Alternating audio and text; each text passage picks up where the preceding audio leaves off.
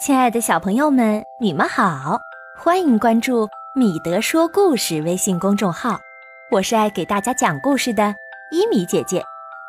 今天我们要讲的故事是《地利和高墙》。这个故事呢是米德说故事微信公众号里名字叫王丫丫的小朋友点播的，马上就要开始讲了，希望你会喜欢哦。故事开始啦！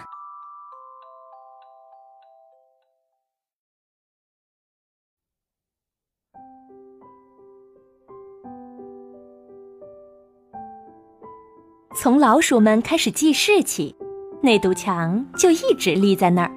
他们从来没有去注意过它，也从来没有想过问一问，墙的另一边是什么样的，或者说那堵墙到底有没有另一边呢？他们只顾忙着眼前的活儿，就好像墙根本不存在。老鼠们喜欢说个不停，聊完这个就聊那个，没完没了的。可是，从来没有人提到过那堵墙。只有蒂利，那只年纪最小的老鼠，会盯着墙看，总想知道墙的另一边到底有什么。到了晚上，别的老鼠都已经入睡，蒂利却躺在干草床上，瞪大眼睛，想象墙的另一边有一个美丽的梦幻般的世界。生活着许多奇异的动物和植物。他对朋友们说：“我们必须去看看另一边，试试能不能爬过去。”可是，当他们试着往上爬的时候，墙好像越爬越高。他们抬来一根长长的生锈的钉子，想在墙上穿个孔，好从小洞里瞧过去。蒂莉说：“没问题，只要有耐心就能穿过去。”可是他们忙活了整整一上午，累得精疲力尽，那堵坚硬的墙上却连个小坑也没有被凿出来，他们只好放弃了。蒂莉说：“这墙总会有尽头的。”他们走啊走啊，走了很久很久，可是那堵墙却似乎没有尽头。可是有一天。在离墙不远的地方，蒂莉看见一条蚯蚓正在挖洞往黑土里钻。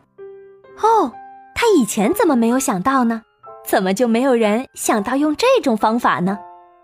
蒂莉兴奋极了，他立刻开始挖洞，挖呀挖呀。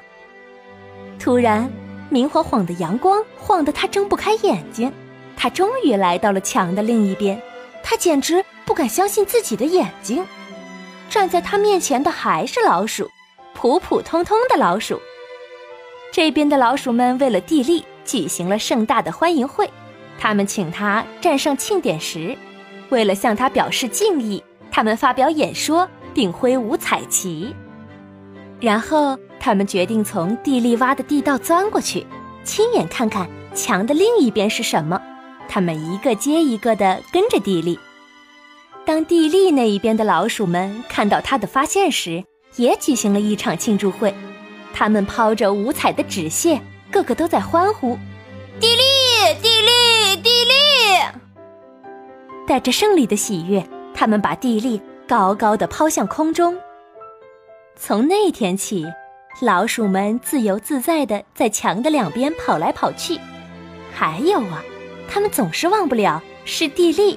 最先为大家指引的道路。